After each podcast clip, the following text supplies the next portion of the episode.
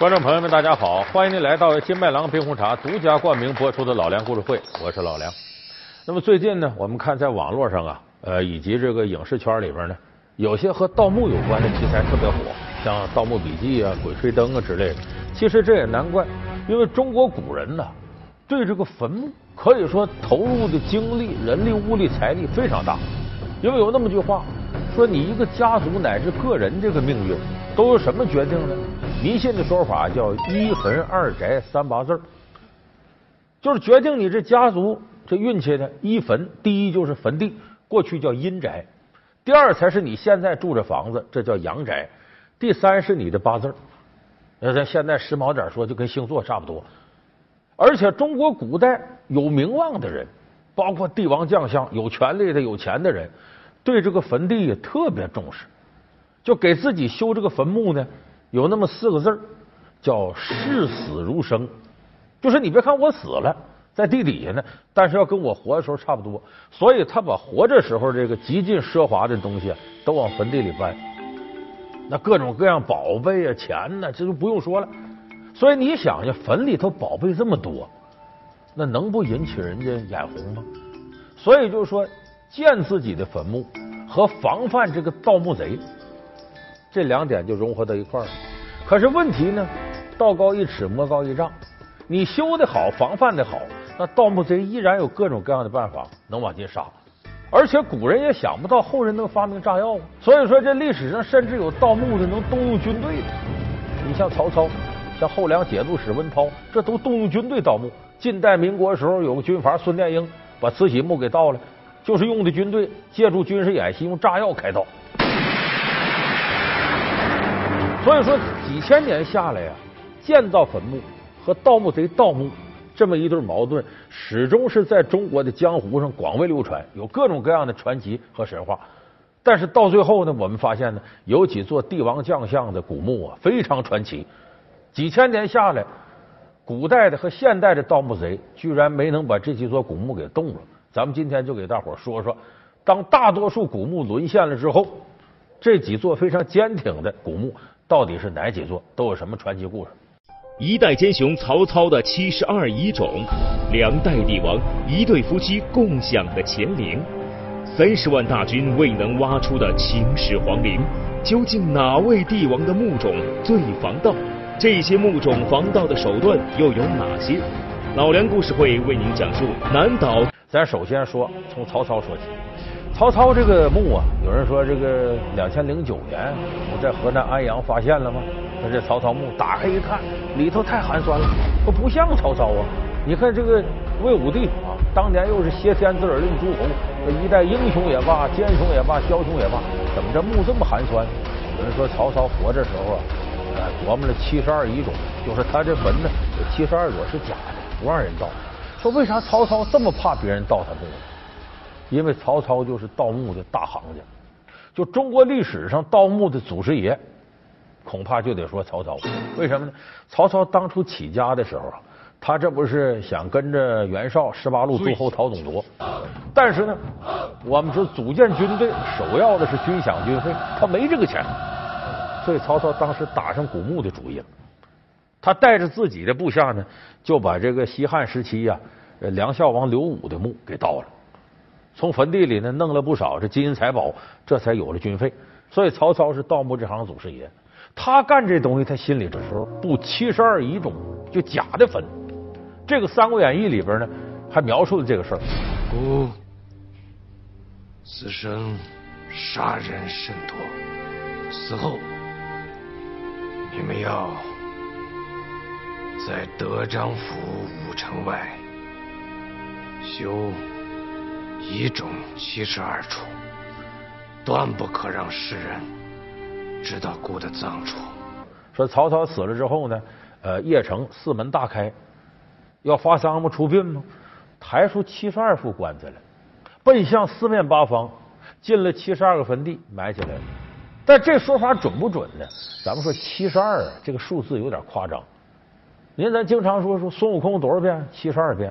不是说他真就会七十二样变化，而是说他会的很多，所以这七十二遗种是个虚指。那么说到底他有没有真做了七十二座假坟呢？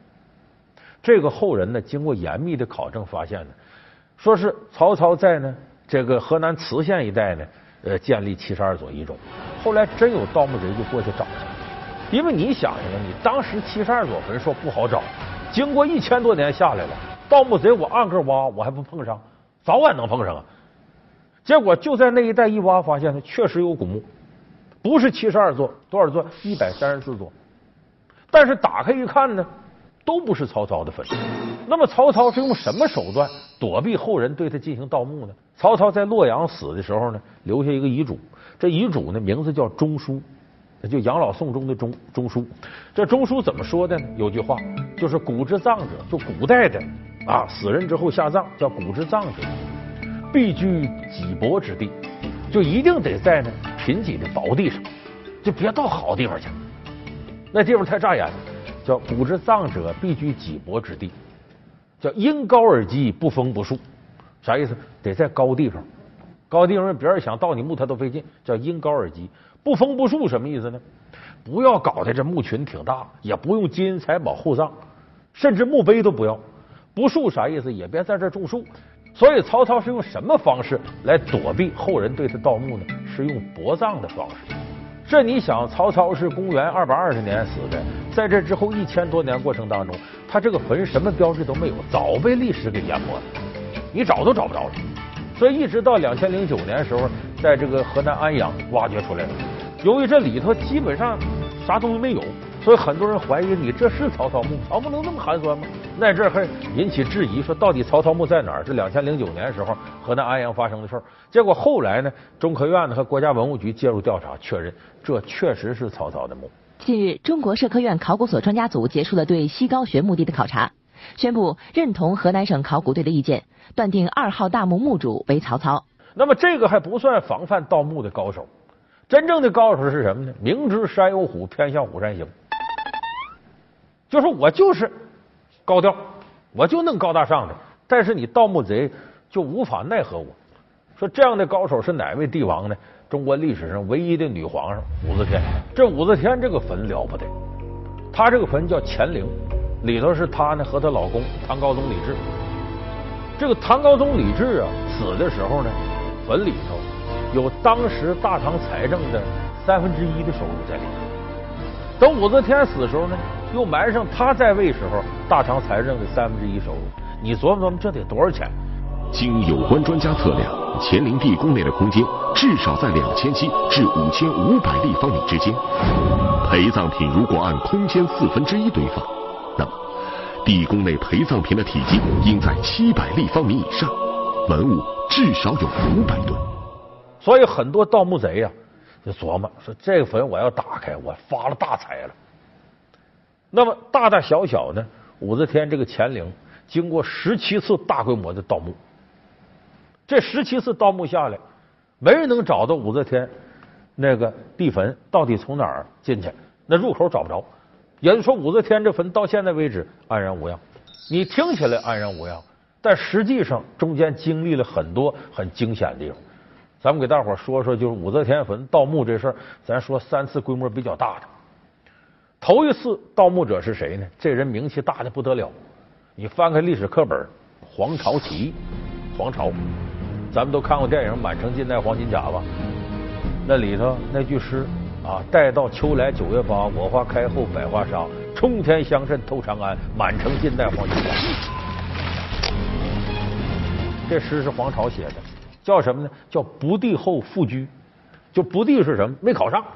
他到长安来呢，参加科举没考上，之后呢，他写首诗，呃，写的什么赞美菊花，意思你们等着，有朝一日我会杀回长安。后来黄巢起义，果然杀回长安了，把这个唐僖宗给撵跑了，他自己当皇帝了。可一当皇帝，他犯愁了，发现这皇上不好当。为啥不好当呢？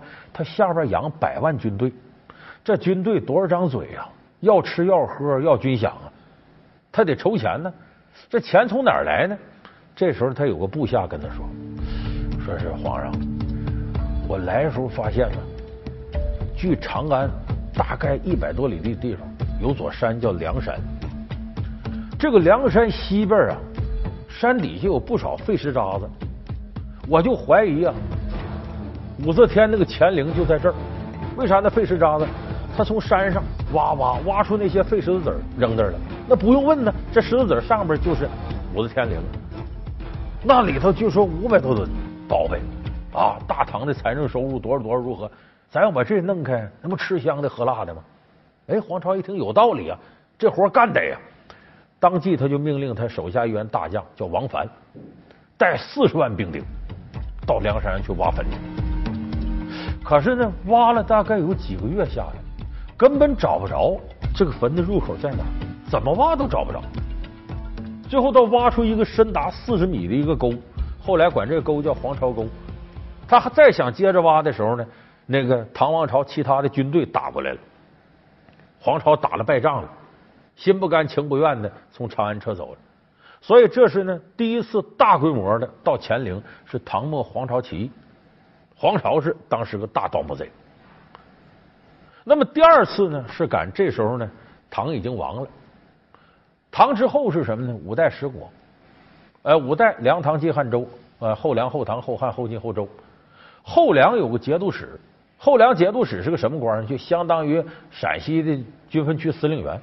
这个人名字叫温韬，他在节度使位置上待了七年。温韬是中国历史上最大的一个盗墓贼，他在位七年没干别的，净干盗墓了。而且唐王朝呢，总共有十八座帝王的坟地，他给盗了十七座。他盗了十七座，最后剩下的就是武则天这乾陵。相传中国历史上唯一的女皇帝长眠于此，无穷的悬念就藏在她隐秘地宫的深处。为什么他把这个剩下了？他也听说了，说皇朝挖好几个月都没找着这坟口是哪儿。这坟有点邪性，我先别动它，我先收拾那十七座。他把那十七座都倒了个遍了，最后才动乾陵。他挺有信心，说那十七座我全动了，我有丰富的经验，我拿你没问题。就这么的，他让几万士兵啊，光天化日之下就奔着梁山上去挖这个乾陵。结果先后三次都出现了同一现象。相传，当文涛和他的部队企图开掘乾陵时，朗朗的晴天突然间狂风骤雨，电闪雷鸣。文涛恐惧不已，慌忙停止挖掘，带兵撤退。看来这武则天真不是一般人啊！这是有神灵护佑啊！我动他的坟弄不好，我死无葬身之地。这文涛害怕了，没敢动。当然，我说这个中国古代人比较迷信，到了近代现代，那可不管那个。到民国时候，这时候乾陵终于迎接了一次最大的考验，因为我们知道民国时候呢，有个军阀孙殿英到这清东陵，把慈禧太后的坟给弄开了，弄出了无数宝贝。德前文家在在，把这些箱子打开。是是。那么我们说榜样力量是无穷的，他这么干捞着好处了，很多军阀跟着眼红。就守在乾陵边的冯玉祥的部下，国民党的一个将领叫孙连仲，说他孙殿英能盗，我有什么不能盗的？而且武则天两口子这坟里，那肯定比慈禧的宝贝多呀！干！所以他决定用现代手段盗墓，怎么盗？搁炸药。所以这孙连仲信心满满的带着手底下人，带着这些炸药开干。结果出事了，出什么事开始进行的很顺利。把这个墓地的第三保护层都给炸开了，里面的石头条都炸烂了。就再往前，可能就能接触到武则天这个乾陵的地宫，就最核心地方。可是突然这时候呢，炸开缺口那呢，咕嘟咕嘟咕嘟往出冒烟，浓烟滚滚。这时候突然间呢，天也黑了，飞沙走石的。他盗墓在前面安炸药，总共有二十来人，其中有七个当兵的，莫名其妙的。吐口血，躺地上就死了。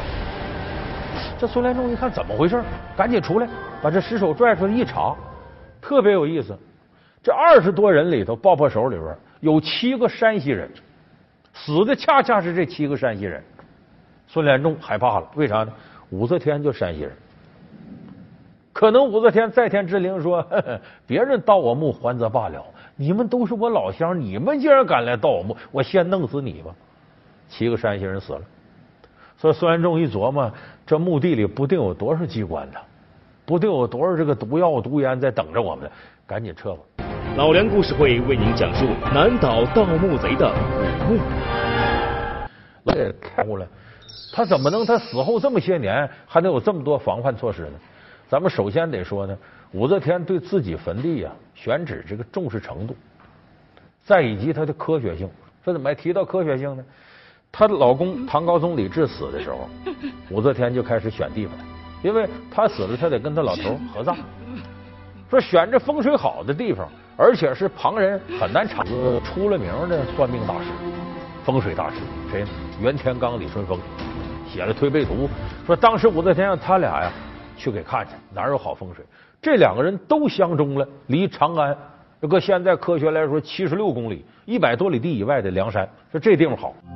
这是一座气势恢宏的陵墓，以司马道为中轴，四周环绕着两重城垣。城垣的西南方建有宫殿，东南方分布有太子、公主及大臣的十七座陪葬墓。整个陵区周长四十公里，占地面积约二十万亩。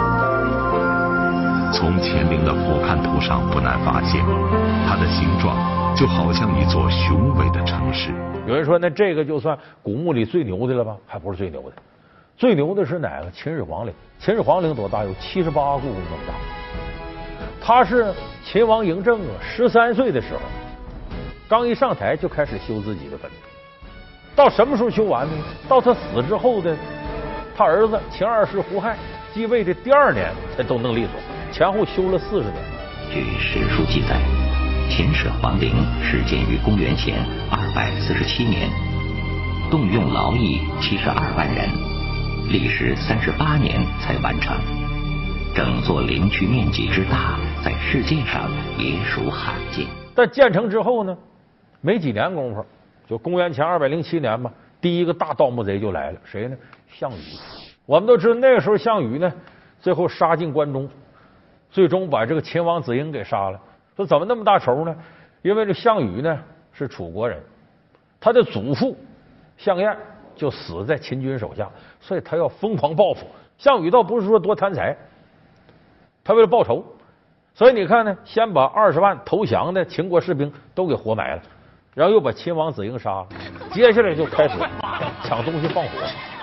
相传说他火烧阿房宫，但是这个没有直接证据。传我命令。诺，将咸阳宫室付诸一炬，所有信宫及庙三百里阿房宫，都烧成一个大火堆。说项羽当时呢，冲秦王陵使劲，大致圈定位置呢，让当兵的来找。说最后实在是进不去了，就搁火烧。这个后人呢，经过很长时间的历史考证和研究，发现呢，现在秦王陵上头呢。没有多少明显的盗墓痕迹。如果他要项羽派自己那么多兵来祸害这个地方的话，即使找不到入口的话，恐怕也把周围祸害差不多了。但是没有那么大的被破坏痕迹。那么说，项羽烧的是哪儿呢？是离秦王陵啊有三里地开外，就一千五百米之外这个地方。这个地方是什么呢？就是我们大家耳熟能详的秦始皇兵马俑。就兵马俑是干嘛的？是给秦始皇陵做陪葬的。说白了呢，你的军队保护你，但你军队不能在你卧室保护你吧？他肯定有距离嘛。所以秦始皇兵马俑那几个坑，其实是秦王陵旁边的护卫军队的象征。总共一百八十个兵马俑坑，有十二座坑被烧了。这十二座坑就是项羽给烧的。就是项羽当初烧的是什么？不是秦王陵，而是兵马俑的坑。所以这个秦始皇陵呢，为什么当初项羽没找着他呢？七十八个故宫那么大。你知道哪个地方是入口吗？这是难点。再一个，没人知道是什么呢？秦始皇首创这个，给我修陵的这些个木匠啊、石匠啊、工人呢，最终全给封到坟地里弄死，就没有人再走漏这风声。因为这些人知道宫里头地道在哪儿，机关在哪儿，在里边确实有一些机关，比方说弓弩啊，还其他的。但是我们知道，几千年下来，这弓弩早就失效了。就说真正给秦始皇陵守卫的是什么？是里头的水银。秦始皇陵里头很奢侈，在哪儿？我虽然死了，但是我这个居住的地方也得跟地面差不多，也得有江河湖海。说那把水弄进去吗？不是，用水银来代替江河湖海，他用的水银量比较大，这显得很奢华。但这个水银呢，经过几千年下来呢，它温度上发生一些变化呢，它容易挥发。我们这知道水银这个学名叫汞，一旦挥发之后呢，是剧毒的化学品。人要吸进之后呢，神经错乱、肌肉震颤，一直到瘫痪死亡。就是有很多人呢，已经接近了秦王陵的中心时候，遇到了挥发的水银，保不住命。所以这是秦王陵这么些年来没人敢动，动了也进不去的最为重要。当然，前面我说的，无论是曹操费这个劲啊，还是这个武则天，还是这个我们后边说这秦始皇，都在自己的陵墓上下了很多功夫。可是有的人很巧，人家不用这么大功夫，人家写八个字就行了。这谁呢？这是大明朝时候一个妃子，她葬在哪儿了呢？葬在现在颐和园那一带。乾隆皇帝那时候呢，就曾经要把这坟开开，结果这坟一打开，门口上呢，我我不动你。乾隆一看害怕了，我要动他，他就动我；我大白天动他，他大晚上动我来，受不了啊！他他他他，赶紧稀里哗啦把这埋上。埋上之后呢，乾隆心里还不踏实。又在他埋这地方修座庙，就是现在颐和园万寿山上的叫佛香阁。有我说这儿有人说封建迷信，信那个呢？给他刨开得了。说咱不是为盗墓，这坟里不还有很多古代的文物呢吗？咱很多古代未解之谜，这刨开之后文物一看清清楚楚了，历史之谜就解开了。咱这是科学呀。其实啊，为什么我们现代人能把这些墓打开都不打开？为啥？就是对这些文物的重视，一旦你打开了，现在这阳光啊、水呀、空气进去了，在现在温度下，这些文物你不一定能保持住。你贸然把它打开，有可能对这些历史文物是一种致命的毁灭。所以，我们现代人虽然不敬鬼神，但是你总要尊重科学、尊重历史吧。所以我们现代人呢，对这些古墓呢，依然保存着几分敬畏之心。等到有一天，我们的科技。足够发达的时候，我们才会对这些古墓呢进行开发和整理。到那时候，很多历史之谜就会浮出水面，大家就会在这个时候解决了很多长久以来未解的谜题。所以说，有关盗墓的问题，为什么值得很多人去琢磨它？那不仅仅是因为啊古墓的这种神秘，同时这底下还有好多待解的谜题。所以我们今天给大伙说历史上这些难碰的古墓呢，不是说大家让他对盗墓感兴趣。